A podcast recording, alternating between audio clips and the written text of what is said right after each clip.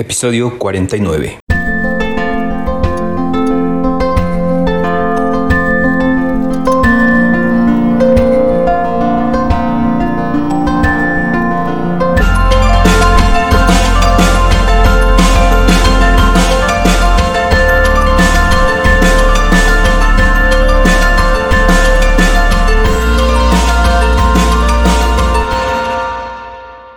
Bienvenidos a otro episodio del podcast LGBTQ en el cual continuamos platicando sobre la diversidad sexual.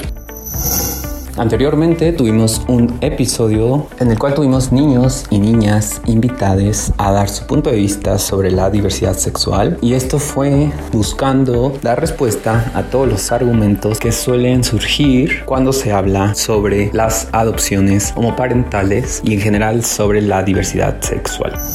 Y en esa ocasión se quedó pendiente el último de los argumentos que podrían tomarse en consideración y es la religión. Aunque son pocos los científicos que rechazan el papel de la cultura en la orientación sexual, hay pruebas de que la biología e incluso la genética juegan un papel fundamental en la ecuación. En la historia de la humanidad se han realizado más preguntas que respuestas, algunas muy simples y prácticas que con loable observación, experimentación y comprobación se pueden desvelar las incógnitas más técnicas y teóricas de la existencia misma. No obstante, mm, aún quedan en el aire algunas preguntas sumamente filosóficas acerca de la vida en el universo, de dónde venimos, hacia dónde vamos, qué hay después de la muerte, etc. Ahora nos enfocaremos en un tópico no tan filosófico, pero sí muy importante y, por qué no, polémico. ¿Acaso Dios odia a las personas LGBTQ? Es la incógnita a resolver en este episodio. Así es que vamos a comenzar.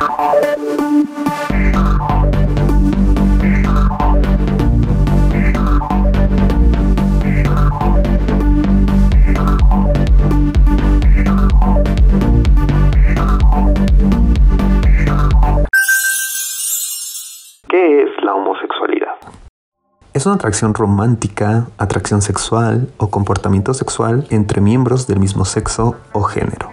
Como orientación sexual, la homosexualidad es un patrón duradero de atracción emocional, romántica y o sexual hacia personas del mismo sexo. También se refiere al sentido de identidad basado en esas atracciones, los comportamientos relacionados y la pertenencia a una comunidad que comparte esas atracciones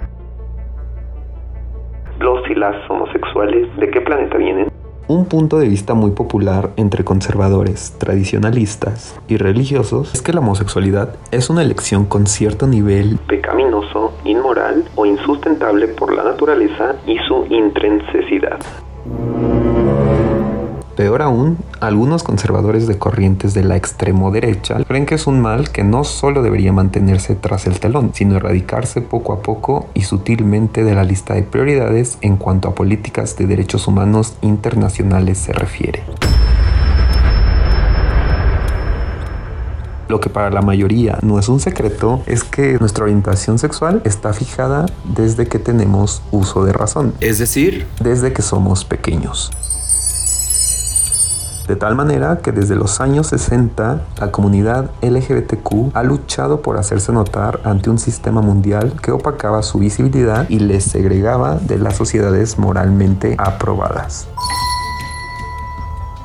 En materia de derecho en México, cada vez se avanza más hacia la inclusión de la diversidad sexual como figuras civiles con las mismas garantías que cualquier otra persona heterosexual. Se están aprobando matrimonios igualitarios en la mayoría de los estados de la República, así como también créditos a la vivienda, seguridad social, entre otros entonces los gays nacen o se hacen. La importancia de comprender que la homosexualidad, la bisexualidad, la transexualidad y todo lo que no empate con la heterosexualidad son temas multicasuales es primordial para abrir el amplio esquema de la comprensión acerca de la diversidad sexual. Aunque son pocos los científicos que rechazan el papel de la cultura en la orientación sexual, hay pruebas de que la biología e incluso la genética juegan un papel fundamental en la ecuación. Como bien de este tema ya se habló previamente en el episodio 26. 2005, la percepción sobre el fenómeno de la homosexualidad comenzó a cambiar en el año del 73, año en el que la Asociación Americana de Psiquiatría decidió quitar de su manual de diagnóstico de trastornos mentales a la homosexualidad como una enfermedad mental. A partir de ese entonces, la asociación se pronunció en contra de todas las legislaciones y acciones que fueran discriminatorias. Este suceso sirvió como propulsor para el posicionamiento público de grupos y colectivos que venían trabajando en la lucha contra la discriminación y segregación de gays y lesbianas. Estas reivindicaciones siguieron un curso a favor de los derechos de las personas homosexuales y de la igualdad de todos los seres humanos. Finalmente, el 17 de mayo del año 90, la OMS retiró a la homosexualidad de su lista de enfermedades mentales. Un dato interesante es un señor llamado Bruce de la Universidad de Columbia Británica ha demostrado que la actividad sexual con individuos del mismo sexo se da al menos en 1500 especies animales y ha sido bien documentada en más de 450 los hombres y las mujeres homosexuales no tienen que temer respecto a este campo de la investigación. Su sexualidad no es un trastorno ni tampoco una elección, sino un aspecto de la variación humana normal. En síntesis, la biología influye en cualquier aspecto de la vida humana, incluyendo la sexualidad.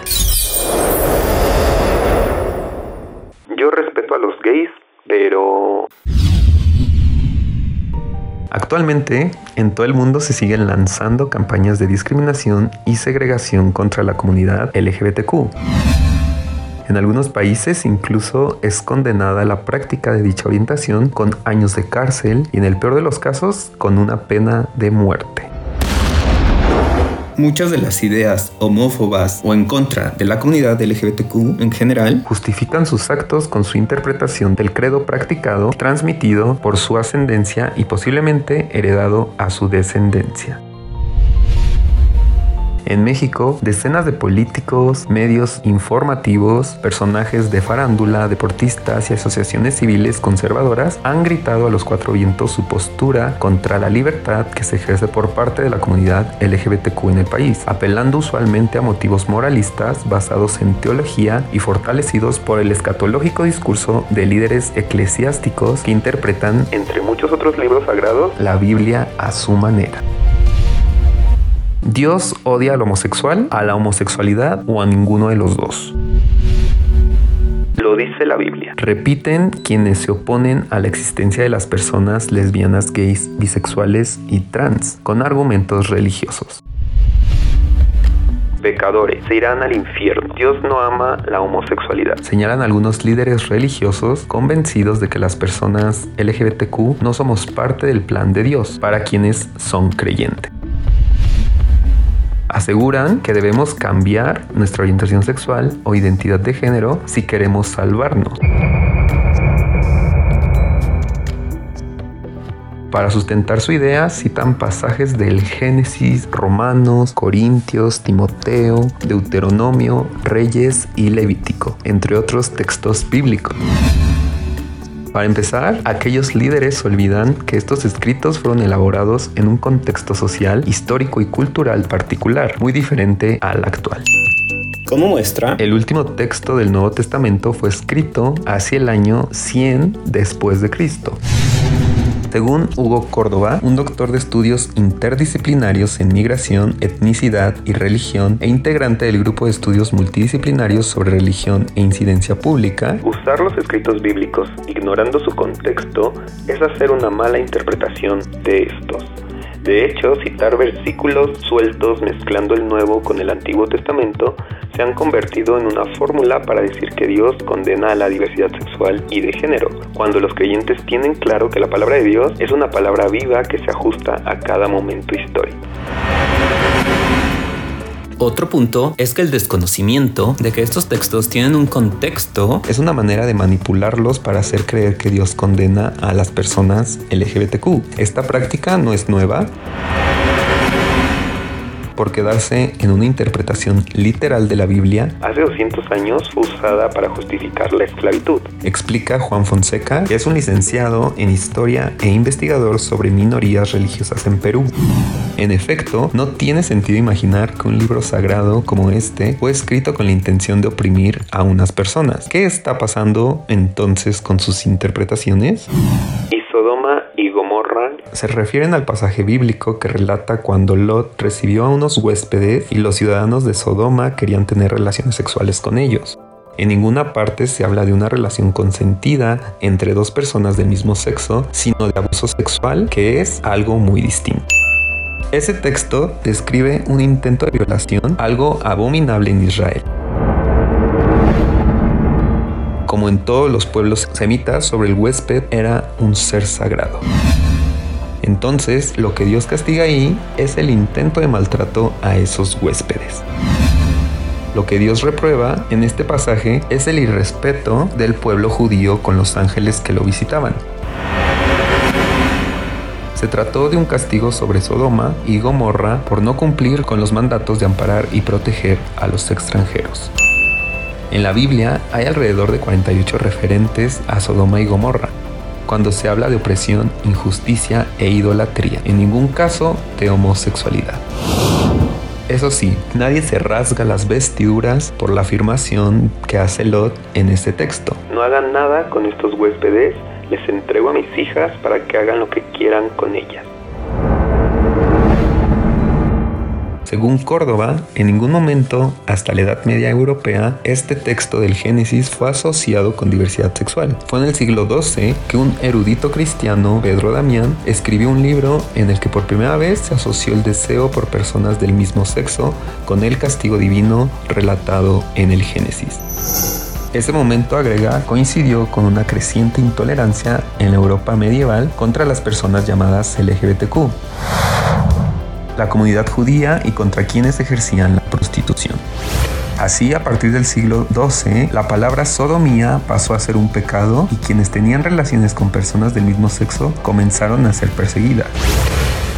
Una vez superada la discusión sobre lo que en realidad se castiga en el texto de Sodoma y Gomorra, algunos líderes religiosos acuden a otros textos bíblicos, específicamente a un pasaje del Levítico que cataloga de abominación que dos hombres se acuesten. Lo primero es entender que el Levítico reúne las reglas sacerdotales de la tribu de Levi. Los y una de las razones por la que dos hombres no podían tener actividad sexual era por la obligación del pueblo hebreo de tener descendencia, señala un ex sacerdote católico. De hecho, para preservar la raza hebrea, también prohibían los matrimonios interraciales. Lo que condenaba entonces no era que dos personas tuvieran una relación afectiva, sino las prácticas rituales no aprobadas por la religión de Israel. La prohibición está relacionada con prácticas religiosas que fueron consideradas idolátricas por la religión de Israel y que no debían ser permitidas. Señala Hugo Córdoba en un texto llamado 12 mitos acerca de las religiones y la diversidad sexual. Ahora, la mención del Levítico de no se eche varón con varón forma parte de una larga lista de mandatos, es más, de ajustarse a las cerca de 1500 leyes ahí propuestas. Hoy podrían tenerse esclavos. Estaría prohibido cortarse el cabello. Una mujer después de haber dado a luz sería considerada impura y otra serie de normas que no tienen vigencia. ¿Por qué darle prioridad a esa mención desconociendo las otras? ¿Por qué hacer una lectura selectiva de ese libro? ¿Por qué si hoy todas esas normas las pasamos por alto con la certeza de que son prescripciones antiguas, ese pasaje no? Es entonces cuando hay quienes dicen que varios textos del Nuevo Testamento hablan de que los afeminados no entran al reino de los cielos. Ese contexto afeminado se refiere a personas incapaces de comprometerse con la justicia. Tanto la Biblia hebrea o Antiguo Testamento como la Biblia cristiana o Nuevo Testamento no condenan la diversidad sexual. No existe ningún texto sagrado en ninguna religión que de manera explícita condene la relación entre dos personas del mismo sexo, basada en el respeto mutuo. En realidad, el problema es más de fondo y no solamente con las prácticas sexuales entre personas del mismo sexo. Muchas iglesias se oponen a todas las formas de sexualidad que no conduzcan a la procreación. De ahí que se resistan al uso de métodos anticonceptivos y a la masturbación cuando la sexualidad también es recreativa. Para muchas religiones, es tan pecador quien tiene relaciones sexuales con su esposa con preservativo como quien lo tiene con su pareja del mismo sexo.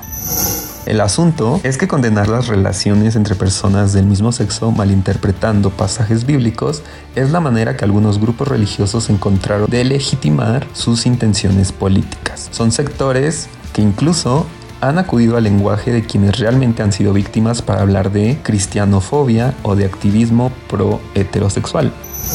Y en conclusión, tal parece que aunque lentamente el mundo avanza en tema de derechos humanos, cabe resaltar que la información son datos de investigaciones científicas a lo largo de la historia moderna de la ciencia y la genética, así como opiniones de reconocidos e importantes figuras en el mundo de la historia de las religiones, antropología, cultura y activismo político nada tiene que ver con lo que algunos grupos conservadores llaman agenda gay o lobby gay.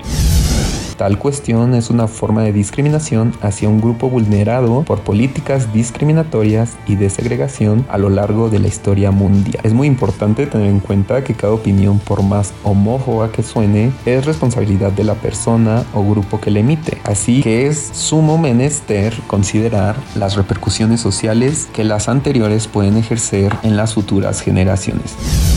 Las preguntas son, ¿estamos llenando de odio y discriminación a nuestros hijos? O estamos informándoles acerca de que el mundo es más vasto de lo que nuestra mente ha estado captando, no solo en temas de diversidad sexual, sino también de inclusión a otras formas de creer, pensar, amar, actuar y ser, siempre que no se dañe o afecte los derechos de otra persona.